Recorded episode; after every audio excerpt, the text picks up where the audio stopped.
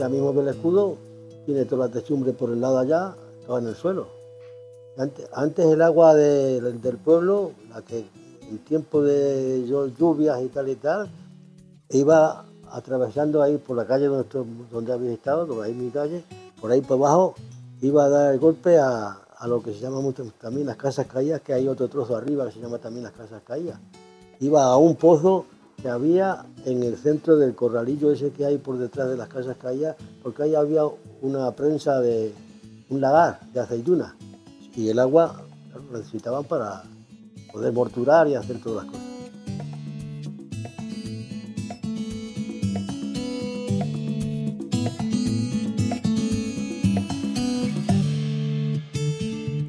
Turismo en Garguera de la Vera.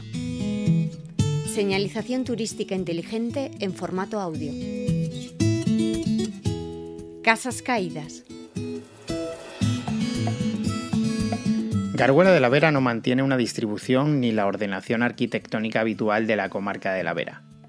Las viviendas típicas de las zonas veratas eran de dos o tres pisos de mampostería granítica, con grandes soportales adintelados y los otros pisos de adobe y entramados de madera, la madera que se utilizaba era de roble o castaño, que se empleaba también en solados y viguerías, así como en los balcones y salientes de los tejados. Hay un escudo, no sé si lo habéis visto. Decían que era de los Carvajales y los primeros, las primeras tierras que dieron para el pueblo es un trozo que llamamos aquí las majaillas.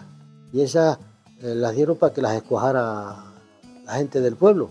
Y luego ya fue cuando dieron todas las demás tierras y se repartieron entre los habitantes del pueblo. Si observáis un poco, todas las fincas están muradas, con muros de piedra, todas. El caserío que se denomina Casas Caídas probablemente tuvo un pasado señorial, a juzgar por el escudo de los Carvajal que figura encima de la entrada, construida a base de cantería. Según algunos historiadores, pudo ser lugar de caballerizas, donde los señores encerraban al ganado y los caballos que luego usaban en sus cacerías por la zona. En el interrogatorio llevado a cabo en la Real Audiencia de Cáceres, en el partido de Plasencia, el 12 de marzo de 1791, se contesta: Tiene este lugar una casa de concejo que sirve de alóndiga y muy reducida para uno y otro. No hay cárcel pública, pues si hay o se ofrece algún preso, sirve de cárcel la casa del alguacil. No hay archivo ni oficio de hipotecas. Sin embargo, en este mismo documento sí se mencionan dos ermitas. Voy a decir una cosa que nosotros ya no sé por qué lo llaman las casas caídas.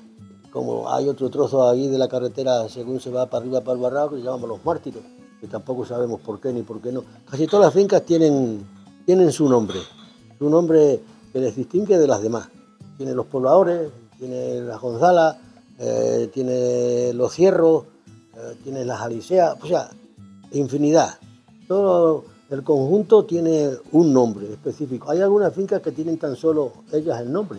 Probablemente ese paraje de los mártires se refiera y corresponda a un trozo de ese interrogatorio. Hay dos ermitas en la jurisdicción de este pueblo, que la una está a tiro de escopeta, de la advocación de los santos mártires San Fabián y San Sebastián, y en el día 20 de enero de cada año se celebra allí misa y procesión por el pueblo, y se satisface a los propios. La otra es la de Nuestra Señora de la Torre, que dista una legua de este pueblo, y en ella se celebra el tercer día de Pascua Florida Romería, celebrando procesión con la Santa Imagen, cantando una misa y por la tarde el rosario. Pero la casa caída y esa casa ya está toda hundida, ya no tiene, lo único que tiene es el arco de la entrada, que tiene allí un escudo, pero no, se no sabemos de qué significa el, el escudo ese.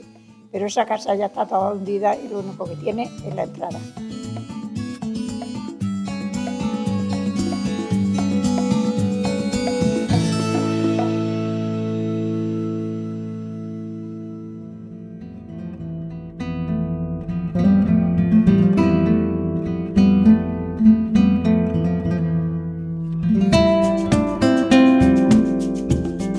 En casa. Y nosotros teníamos una empresa pequeñita y allí hacíamos, por ejemplo, 15 pan. Hacíamos la masa, íbamos en casa de la abuela por la máquina de, del torno, que estaba individual, la llevábamos en casa de toda la familia. Allí masábamos, hacíamos al pan, por ejemplo, 15 pan. Lo le dábamos nosotros encima de la camilla. Los poníamos alrededor de la camilla con braseros bajos, se le daba enseguida el pan. porque había veces que tardaba hasta 24 horas. Y luego íbamos al horno que estaba allí muy cerquita de nuestra casa, y allí se pagaba por cocer el pan, nos cocían el pan. También en el tiempo de los dulces se hacían dulces, se hacían magdalenas, se hacían peronillas, se hacían pollos, se hacían de todo, y se cocían en el horno. Cobraban lo que fuera y luego te lo llevabas para tu casa. Allí había una familia en el horno entonces que eran los de Quintiliano, una familia que eran 13 o 14 hijos. Eso eran los de Quintiliano, 13 o 14 hijos. Y siempre cobraban, pero cosas del pan, que no cobraban dinero. Era, te dejaban un pan o dos o tres o lo que fuera. ¿Y el burro que le tenían allí mismo la el burro, el burro, allí tenían el burro mismo y allí tenían las camas a un lado en el suelo y allí dormían tantos como eran. En el suelo, en el suelo, la caja del suelo.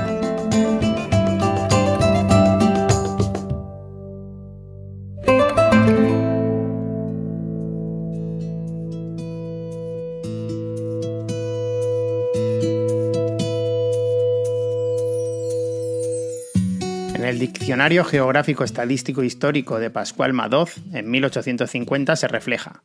Garguera, lugar con ayuntamiento en la provincia y audiencia territorial de Cáceres, situado a la falda de la Sierra de San Bernabé y otras que la circundan por este y norte. Tiene 60 casas separadas y esparcidas, pequeñas y de pobre construcción. La del ayuntamiento, cárcel y escuela están reunidos. A ella asisten 20 niños. Tiene iglesia parroquial dedicada a la Asunción de Nuestra Señora. El riego se hace con las aguas de la garganta de Garguera, que nace en la sierra del Piornal, baña por la izquierda al Barrado y por la derecha a este lugar de Garguera del que toma nombre. Produce pocos granos, pero mucho aceite, pimiento, habichuelas, garbanzos, patatas, verdura y seda.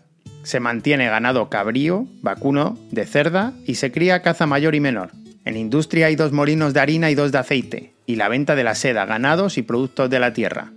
Población 56 vecinos, 306 almas. Un molino de aceite. Y ahí era mi abuelo, mi abuelo Andrés. Allí era donde iban a, a, la aceituna.